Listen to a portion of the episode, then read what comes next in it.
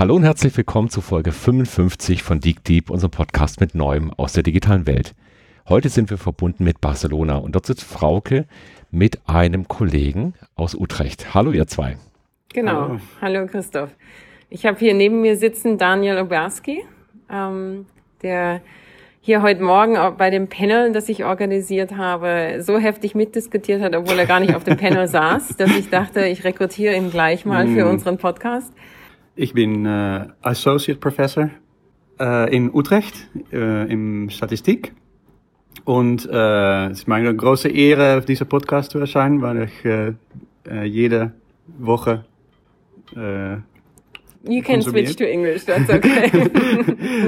wie, wie, du hören kannst, äh, genau. ist es schwierig, Deutsch zu sprechen, aber verstehen kann ich es wohl. Also, also Sehr gut, dann machen wir so heute bilingual. Okay, ihr seid ja eigentlich ja noch in einem anderen Land. Ihr seid ja in Barcelona und die Konferenz, auf der ihr seid, heißt Big Survey 18, also sowas wie Big Data meets Survey Science.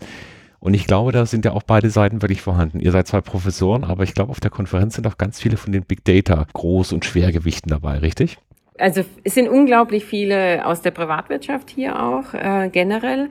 Marktforschungsunternehmen nicht so verwunderlich, aber was auch überrascht hat, glaube ich, alle, war, dass wir hier bestimmt äh, zehn oder zwölf Vertreter von Google haben, und zwar aus verschiedensten Forschung, also verschiedenen Produktabteilungen Google, also die Forschungsgruppe von YouTube ähm, ist hier, die Forschungsgruppe von Google Search ist hier. Und ähm, gleiches gilt für Facebook. Bei Facebook gibt es eine Gruppe, die nennt sich Demography und Survey Science und die sind fast vollständig hier. Was finden denn die Großen jetzt so spannend? Was sind denn die Forschungsthemen, mit denen sie sich beschäftigen? Denn ich hätte eigentlich gedacht, die sind selber so stark und so selbstbewusst, dass sie da selber ganz weit vorne sind. Was kann denn die Forschung dazu beitragen? It seems to me that these companies are, are interested in social science. Contrary to what a lot of social scientists have thought in the past. Uh, they're very aware that uh, social science is difficult and it's easy to make mistakes and that you have to take care of data quality, of possible biases, of getting the right data for the right purpose. And social scientists have a lot of experience with that, dealing with uh, the, all the problems that come along with studying humans. So um, yeah, it seems that there is really no no conflict between uh, the uh, yeah, self-confidence uh, of companies and the things that social scientists can bring to these to the table. Genau, es gab zum Beispiel eine Session hier heute zur Textanalyse, zur automatischen mhm. Textanalyse und ähm, ich habe beim Rauslaufen dann mit einer Frau von Facebook kurz gesprochen, die sagte, ach, sie, das hat ihr richtig gut getan, da mal zuzuhören, weil zu Hause, also bei Facebook, ihr das dann oft so geht, dass ähm, sie das Gefühl hat, die äh, Leute, die im Engineering-Bereich arbeiten, die denken, wir können das alles schon mit der Textanalyse. Und sie aber oft darauf hinweist, dass man eben durchaus auch ähm, den Text und den Kontext verstehen muss, damit man richtig auswerten kann. Und das ist eben hier im Kern der Diskussion, genau. Was kann denn der Facebook oder der Google denn für die Social Science bedeuten? Ist auch ein Austausch in die andere Richtung da? Yes, I think uh, for both there, there are sort of two parties that come to this this conference: the the Facebooks and the Googles and the uh, market research companies that are interested in social science, as we've we've talked about before, and then the social scientists are also very interested in leveraging the types of data that these companies generate to improve their own research. So uh, the idea is that if by uh, connecting and linking all these different data sources, you can get at you can get much closer to the daily reality of uh, of being a person than uh, by just ask only asking them or only observing what's in an official administrative record. Das finde ich jetzt ganz spannend, was du da sagst. Also wir hatten vor ungefähr zwei Jahren diesen Riesenskandal mit Cambridge Analytica. Mhm. Das war die Wahl von Donald Trump. Cambridge Analytica hat damals sehr starke Aussagen getätigt. Sie haben gesagt, wenn wir 300 Mal Likes von dir haben, dann wissen wir besser als du selber, wer du eigentlich bist. Das, was er jetzt beschreibt, hört sich aber doch viel vorsichtiger an. Also diese Idee, dass man mit wenigen Datenpunkten dann schon die Persönlichkeit so komplett vorhersagen kann, das scheint jetzt doch schwierig zu sein. Ist das richtig? That's right. Yeah, and in fact, um, maybe I, I should ask you a question. Uh, do you do you actually believe that what they said? so Cambridge Analytica said that they could predict your personality better than you yourself by looking at your likes. Ganz do you ehrlich, think that they ja, can do that? Ja und nein.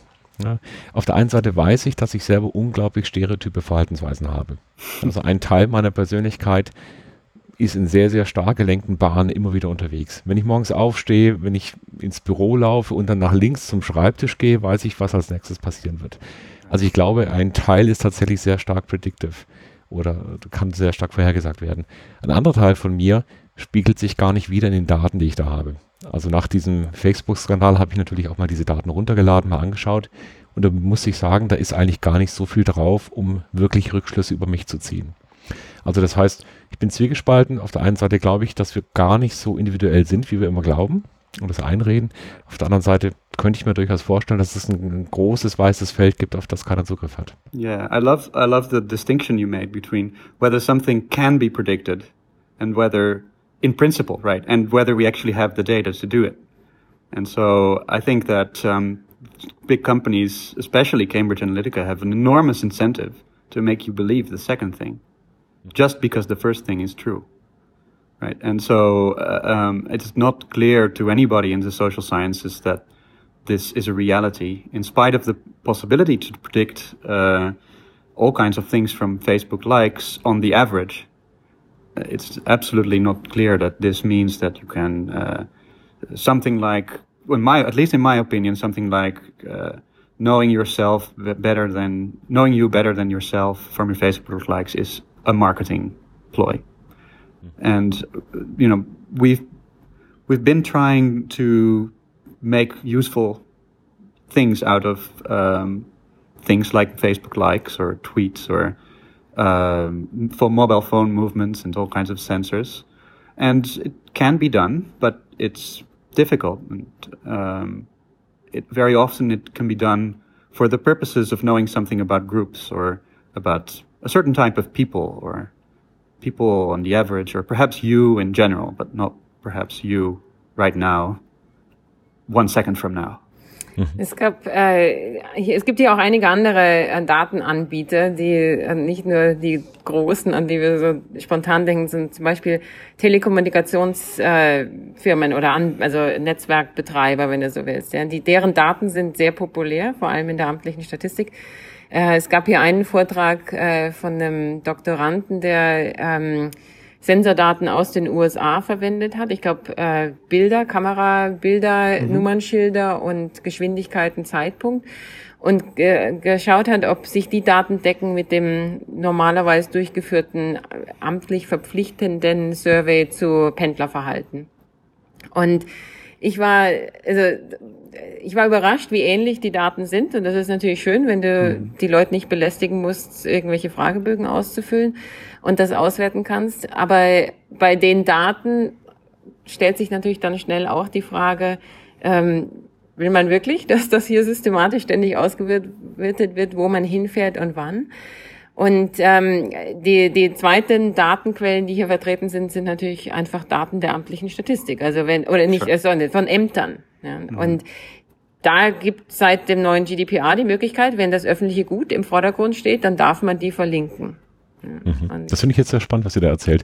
Ich hatte hier auch schon erbitterte Diskussionen mit Leuten aus der Verkehrsplanung. Und das war schon zwei, drei Jahre her. Und wir haben also gesagt, Mensch, das sind ganz viele Bewegungsdaten. Da soll man da nicht diese armen Studenten und Schüler ablösen, die auf den Brücken stehen und irgendwelche Autos zählen. Und da kamen so zwei Denkschulen aufeinander geprallt an. Das eine ist die Schule, mehr Daten werden uns über die Zeit alle diese Probleme lösen. Und was ihr jetzt aber auch beschreibt, ist, ja, das passiert. Und auf der anderen Seite haben wir Domänen, in denen mehr Daten vielleicht nicht eine vollständige Vorhersagbarkeit lassen. Also wie seht ihr das dann? Ist es ein, immer noch ein, Datenmengenproblem? Also wenn wir sehr, sehr viele Daten anhäufen, werden wir denn in allen Bereichen große Fortschritte machen in der Vorhersage oder wird es Domänen geben, wo wir auch mit mehr Daten eigentlich nicht mehr sehen? Wenn man die Diskussion sich hier anschaut, wird ganz deutlich, und deswegen wurde diese Konferenz, glaube ich, auch ins Leben gerufen, nur mehr Daten ist sicherlich nicht der Schlüssel zum Erfolg, sondern gezielt die richtigen Daten miteinander verbinden. Also das kommt hier ganz klar raus. Mhm. Ähm, und dass man wirklich vorab überlegen muss, welche Daten können da zum Ziel führen. Das heißt, wenn man nur mit mehr Daten aus einer Datenquelle, dann kann man durchaus möglicherweise weniger sehen, weil man in die falsche Richtung geführt wird. Mhm. Das finde ich interessant, weil dann haben wir eigentlich ein Modell, wo wir eher Deep Learning oder AI in, in Teilmodulen verwenden und dann aber noch Modellwissen aus unseren Köpfen dazu nehmen. Also wo wir selber schon eine Idee haben, wie Dinge zusammenhängen könnten, welche Daten wichtig sind. Seht ihr das als, als generellen Trend? The first thing that we've, we've noted in this discussion is that we need to determine which are the data that we will actually need to answer the questions that we have. And those questions are becoming more and more complex. They're not just about some uh, average or some total like GDP, but they're about people and their movements in a city or perhaps in even in a house. So you need more detailed information for that than you would need for higher level things. Um, so those are sort of intuitively clear things, but what's an interesting question from what you say is could you sort of automate that? Could you say an algorithm which tells me uh, I am missing this information? Mm-hmm. Give me give me the information that I need to answer the question. So you can give it the give it the question and some data, and then it'll say which data is still missing in order to properly answer that question. And, so eine um, automatische Information Architecture, ja. Right. Ich glaube, das ist right. eine, eine, spannende Frage. Ja. Wir kommen ja überall von der Welt, wo wir ganz viel auf diesen Data Lake geschmissen haben. Und dann haben wir festgestellt, na, das sind nur noch die gleichen Daten in der gleichen schlechten Qualität, nur jetzt auf einem Haufen. Und dann kommt eben die Frage, was müssen wir top-down eigentlich gemacht haben? Gibt es denn auf der Konferenz Anwendungen, wo ihr sagt, Mensch, das hat uns umgehauen, das ist ganz neu gewesen, da, da haben wir einen Sprung gemacht, da geht was nach vorne? Also der größte Sprung, glaube ich, der hier sichtbar wird, ist äh, die Bereitschaft und Offenheit, tatsächlich die Daten und auch die Disziplinen miteinander zu vermischen. Also äh, sozusagen, ich würde sagen, es wird gerade das Sprungbrett gebaut. Ja, das äh, so kommt mir das vor. Ähm, ich weiß nicht, ich habe selbst war ich Teilen der Organisation zu tun heute und habe selbst nicht so viele Vorträge gesehen, aber ich glaube, das wäre meine Einschätzung. Was ich auf jeden Fall aber noch äh, dir berichten wollte oder unseren Hörern war äh, die Quintessenz oder die, die spannende Frage, die Daniel heute Morgen aufgeworfen hat äh, im Privacy-Kontext. Daniel, vielleicht kannst du nochmal zusammenfassen, was äh, dich da umtreibt und was du denkst, wo eigentlich die ganze Gesellschaft sich mit auseinandersetzen muss jetzt. Yes. So this morning there was a, a wonderful panel discussion organized by Frauke um, with um, very interesting uh, expert uh, on the topic of privacy. And one of the things that doesn't come up so much, but which worries me very much as a statistician, is the following problem. At one point, Frauke asked, shouldn't, isn't there some technological solution to privacy? And there are, of course, many technological sol- solutions in between quotation marks to privacy. For example, in official statistics, we have statistical disclosure control, as it's called, which means just sort of fuzzying the data pretty much or aggregating the data so that it can't be identified. In a computer science, we have differential privacy, which is taken really a flight in the in the past few years. Um, so these there's synthetic data coming up with completely made up data. There's federated machine learning. There's all kinds of different things uh, that have technological solutions. But mathematics is a very cruel mistress because it there is one mathematical trade-off of which there is no way out, and that is the trade-off between being able to answer a question that involves people and knowing some information about that peop- that person, those people. So, for example, if I want to know uh, how you know changing environments, uh, for example, air air quality of a person affects their health. Well, then I have to know something about where these people are and what kind of air they're breathing, and maybe that will allow me as well to identify that person. But it's inevitable because I need that information to answer my question. So there is this thing called the utility privacy trade off. And it means that there, what it says is that it's a mathematical rule which states that there is no such thing as complete privacy except throwing away all the data. On the other hand, there is no such thing as complete utility until unless you know everything about everyone. Ich bin der Physiker. Da gibt es den right. Herrn Heisenberg mit seiner right. Unschärferelation. Right. So exactly. Utility versus Privacy. Yeah? Exactly. It's pure information theory. Yeah. And there's no way out. And the problem is that, you know, this is a political decision. Uh, um, Julia Lane gave uh, a professor at, uh, she's professor at, at NYU, a very well-known uh, person. She gave a wonderful example of a New Zealand politician who said, we need to know everything about everyone because there are in New Zealand, there are people, they call million dollar babies. They are uh, people who are, when they are born, they have uh, problematic families, their families are in debt, uh, well, and so on and so forth. And we know they're going to cost the state $1 million before they are 18 also in the damage they do to others. So we need to be able to, we need to know that so that we can intervene. And she was wholeheartedly agreeing with that. Well, then the question is, of course, do these people want to be intervened on? And who is deciding that? So, a politician, I hope, not me, because that would be a very bad thing if statisticians were the people making that kind of decision. The, you know, the in a democracy, you would hope that the representatives of the people make this kind of decision. Unfortunately, they have no idea what they're talking about. so I think that is the thing which worries me a lot. That um, in order to get the utility you you need, you are doing away with privacy, and that is a a choice on a continuum, which is it's not in the GDPR, it is not in the ethical discussions that I hear and it's something which is very difficult to explain because you have to be uh, uh, maybe you have to understand something of mathematics. Mhm. I talked ja, for a very long die, time. Die, unterschiedlichen, die unterschiedlichen Moral- und Ethikvorstellungen, wo wir herkommen, neben Amerika, neben China, neben den europäischen Raum. Right. Das merkst du schon, wenn du über autonomes Fahren redest, wenn du über die chinesische Social Scoring Aktivität redest. Die Chinesen finden es gar nicht so, so kritisch. Denn da ist die, der Mehrwert für die Gesellschaft ja akzeptabel und okay, wer sich nicht gut verhält. Also insofern, glaube ich, kann man diese Sachen gar nicht voneinander trennen. Technologisch gesehen ist natürlich die europäische Diskussion schon eine schwierige, weil wir oft den Mehrwert erstmal wegwerfen, bevor wir überhaupt die Frage stellen können. Also ja, Privacy kommt sofort hoch ja. als Thema, bevor du überhaupt den, den gesamten Kontext anschauen kannst und dann die Waage aufmachen könntest. Also die Empörung, die Erregung ist sehr schnell da. Ja, that's also very problematic. Wie ist denn der Mix? Ihr seid jetzt ja in Barcelona und äh, die großen Player kommen ja aus den USA vor allem. Und äh, wie, wie nehmt ihr das wahr? Wo kommen die Scientists her? Also wo kommt die, die wissenschaftliche Seite her? Und kann man dort auch solche Strömungen feststellen, dass man unterschiedliche Herangehensweisen hat an dieses Thema?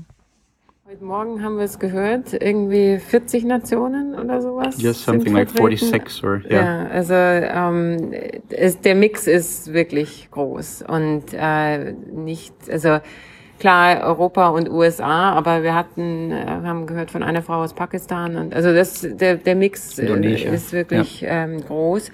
Und ähm, die Zahl der Akademiker, würde ich sagen, ist höchstens die Hälfte. Ähm, von daher ähm, lässt sich ein bisschen mehr sagen, ob es so richtig Lager gibt, wie du eben beschrieben hast. Ähm, die Diskussion heute Morgen im Raum war auf jeden Fall so, dass diese Fragen alle umtreiben. Ja, dass, äh, das ist da und und eher ist es ein Disziplinenunterschied. Also die Ökonomen sehen den gesellschaftlichen Nutzen ganz oben bei diesen mhm. Themen.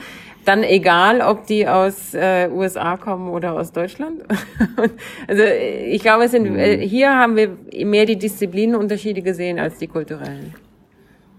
Daniel, jetzt bist du ja Professor und Professoren haben ja zwei Aufgaben. Ja, sie müssen Leuten was beibringen und sie machen ja selber Forschung. Mhm. Wie gehst du denn mit diesem Thema jetzt um? Du hast ja selber gerade so ein bisschen beschrieben, dass es ja eine große Unsicherheit auch ist mit diesen ethischen Fragen. Was erzählst du deinen Studenten mhm. und was heißt das für deine eigene Forschung? Also wo ziehst du deine Grenzen zum Beispiel? That's a nasty question. Uh, yes, um, well, I, I do um, I, I do sometimes attempt to explain these things to people who might not be spending their days thinking about um, information theory. Um, but I don't know that I've ever succeeded. So I, I, find this is also one of the reasons that I worry about it because uh, it's something which it's just very difficult to understand. It seems. So I, I'm looking for the right way. I'm still learning. I'm still looking for the right way to explain this to people. I think um, it's one way to show there is there's you can show people that there is a trade-off, and people like thinking about trade-offs in general. So that is not so so difficult. So I talk sometimes a little bit about that, uh, but then to make the jump to your actual practice, that is a lot more difficult.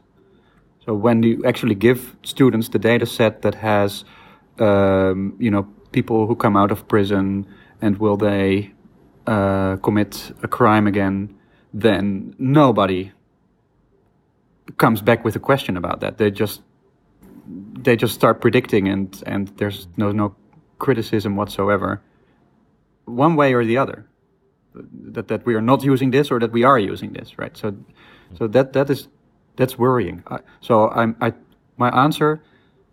It's a, I say it's a nasty question, and that's because the answer is I tried a little bit, but I have failed miserably so far. Mhm. If you find if you know Danke, a solution, then uh, ehrliche Antwort, ja, sehr schön.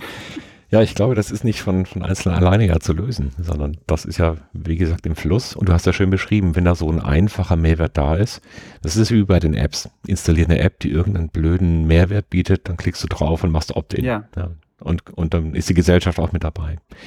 Daily Philosophy is uh, difficult, ja. Yeah.